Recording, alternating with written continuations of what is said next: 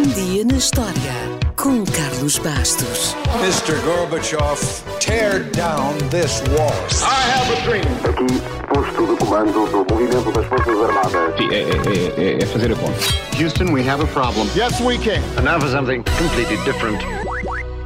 Às vezes não precisamos de ouvir muitos acordes para reconhecermos imediatamente uma música.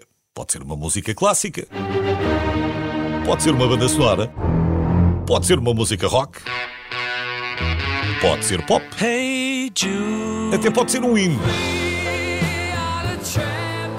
Não, um hino, um hino mesmo. A música que identifica um país, um dos seus símbolos. Este, por exemplo.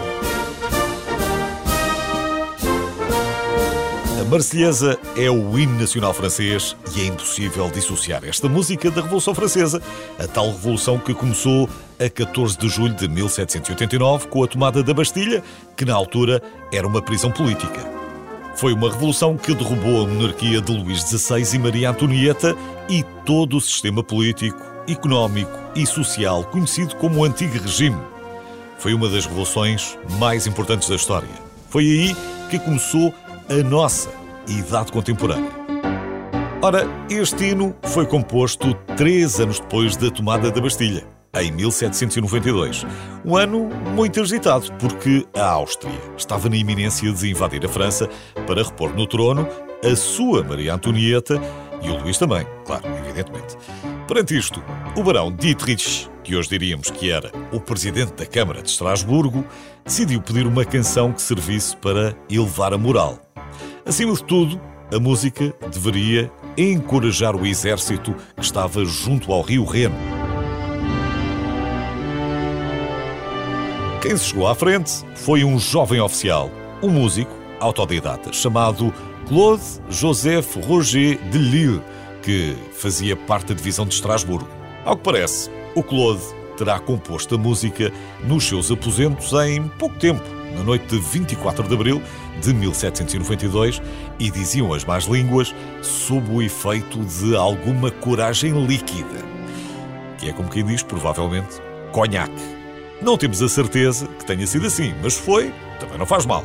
Há quem diga que a melodia terá sido inspirada numa canção popular daquela altura ou até no primeiro andamento do concerto número 25 de Mozart.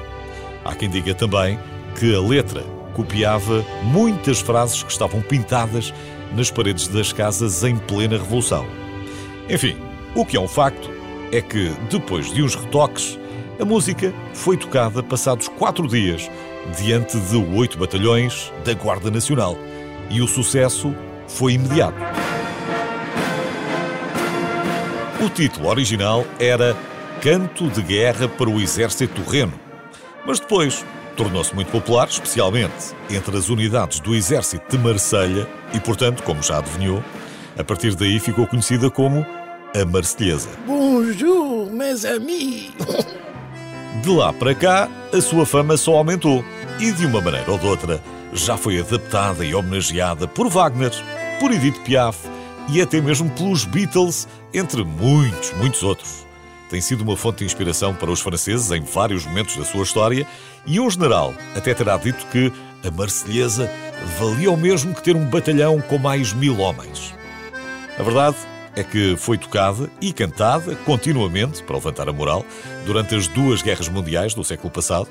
Foi mesmo o canto da resistência durante a Segunda Guerra Mundial, depois de ter sido proibida.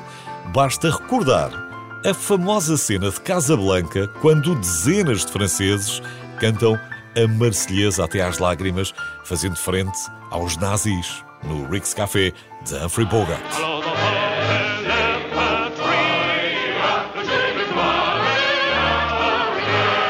Já agora, fica a saber que o filme só estreou em Portugal em maio de 1945, poucos dias depois de ter terminado a Segunda Guerra Mundial na Europa. No entanto, a quando da estreia de Casablanca, no Teatro Politeama em Lisboa, durante o regime do Estado Novo, os espectadores, contrariando as regras em vigor, levantaram-se e cantaram a Marselhesa como sinal de revolta e desejo de liberdade.